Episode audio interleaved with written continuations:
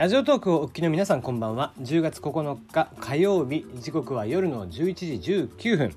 23時19分を過ぎました。テリーのよもやますぎる部屋です。いかがお過ごしでしょうか？テリーです。この番組は僕が個人的に気になっていることニュース話題などに対して好き勝手12分間一本勝負していこうという番組です。案内役はテリーでお届けをいたします。なお番組ではお便りや感想を募集しています。ツイッターで質問箱を用意しております。ぜひ送ってください。ナナミュージックのリクエスト普通歌もお待ちしております。はい。えー、3連休が終わりまして、えー、今日一発目。まあ何ですかね、まあ、アニメ好きの方漫画好きの方からすると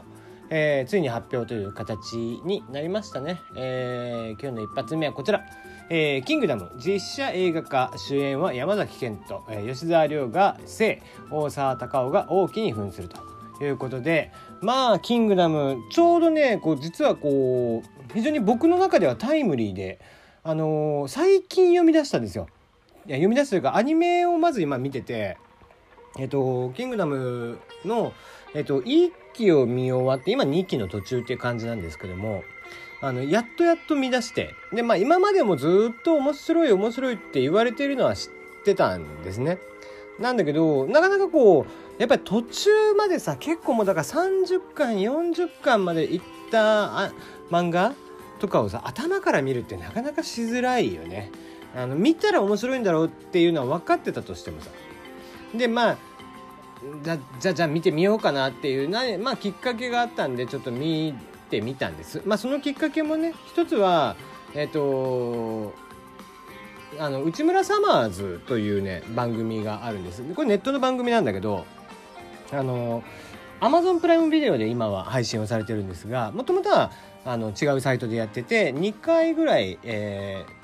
ー、配信先を変えていてで今アマゾンさんが権利を持ってるのでアマゾンさんのところで、えー、アマゾンプライムの独占配信ということでやってるんですが、えー、毎年1回ねあの大自然クイズというのをやるんです。えー、外でロケで、えー、6時間ぐらいクイズを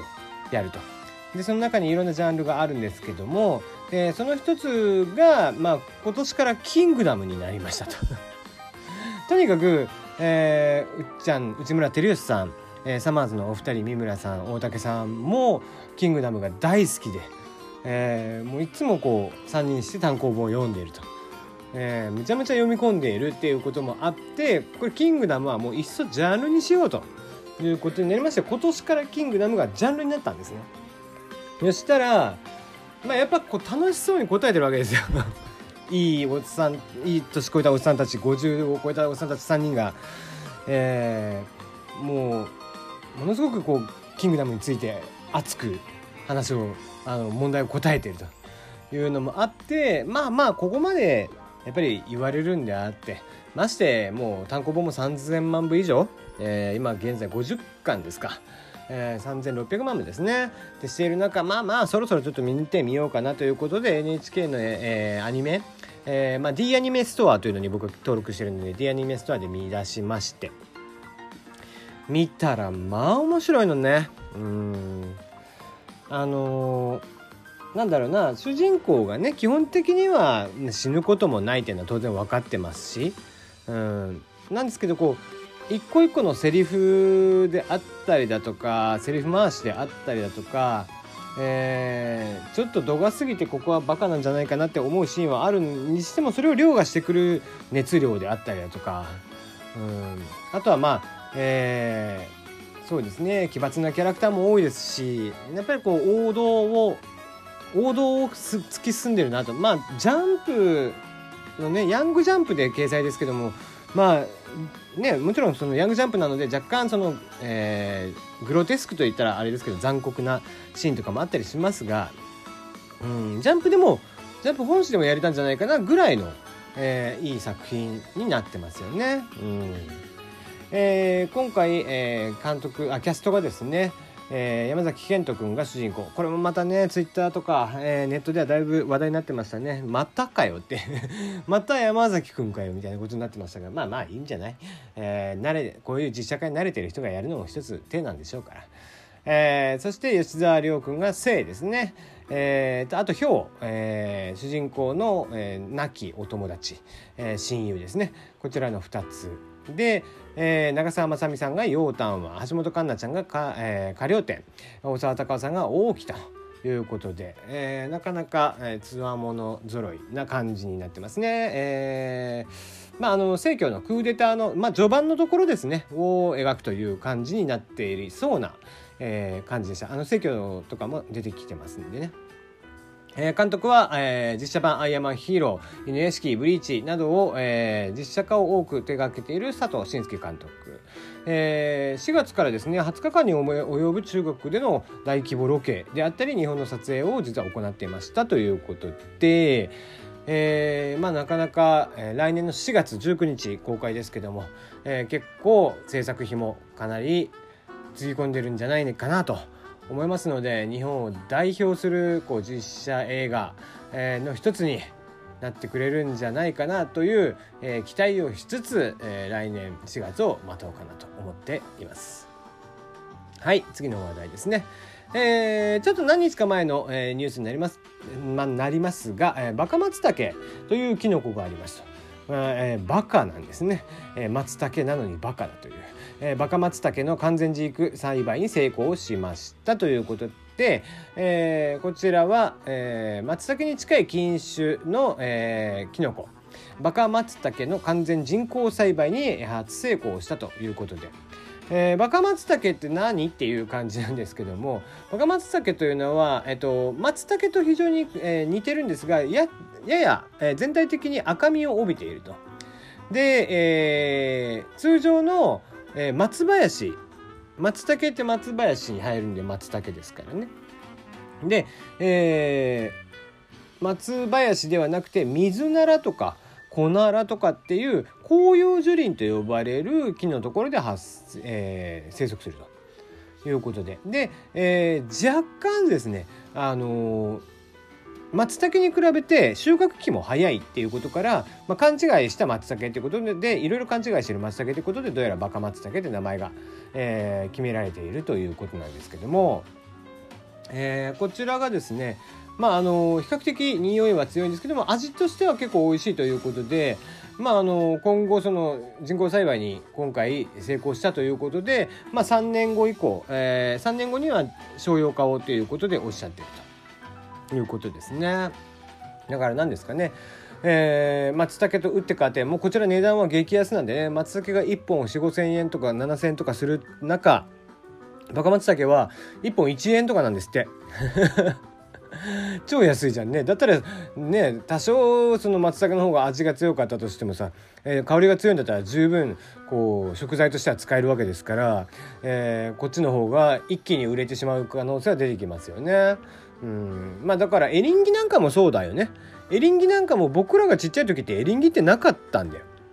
で今の子たちにとって多分エリンギって普通でしょ？うんなんかエリンギって本当ね昔はなくてこうこう10年ぐらいじゃない？当たり前にスーパーに見出したのって。まあ、エリンギも僕は大好きなんでねエリンギのバターソテーとかもそれだけでもう全然つまみになるっていう感じですけども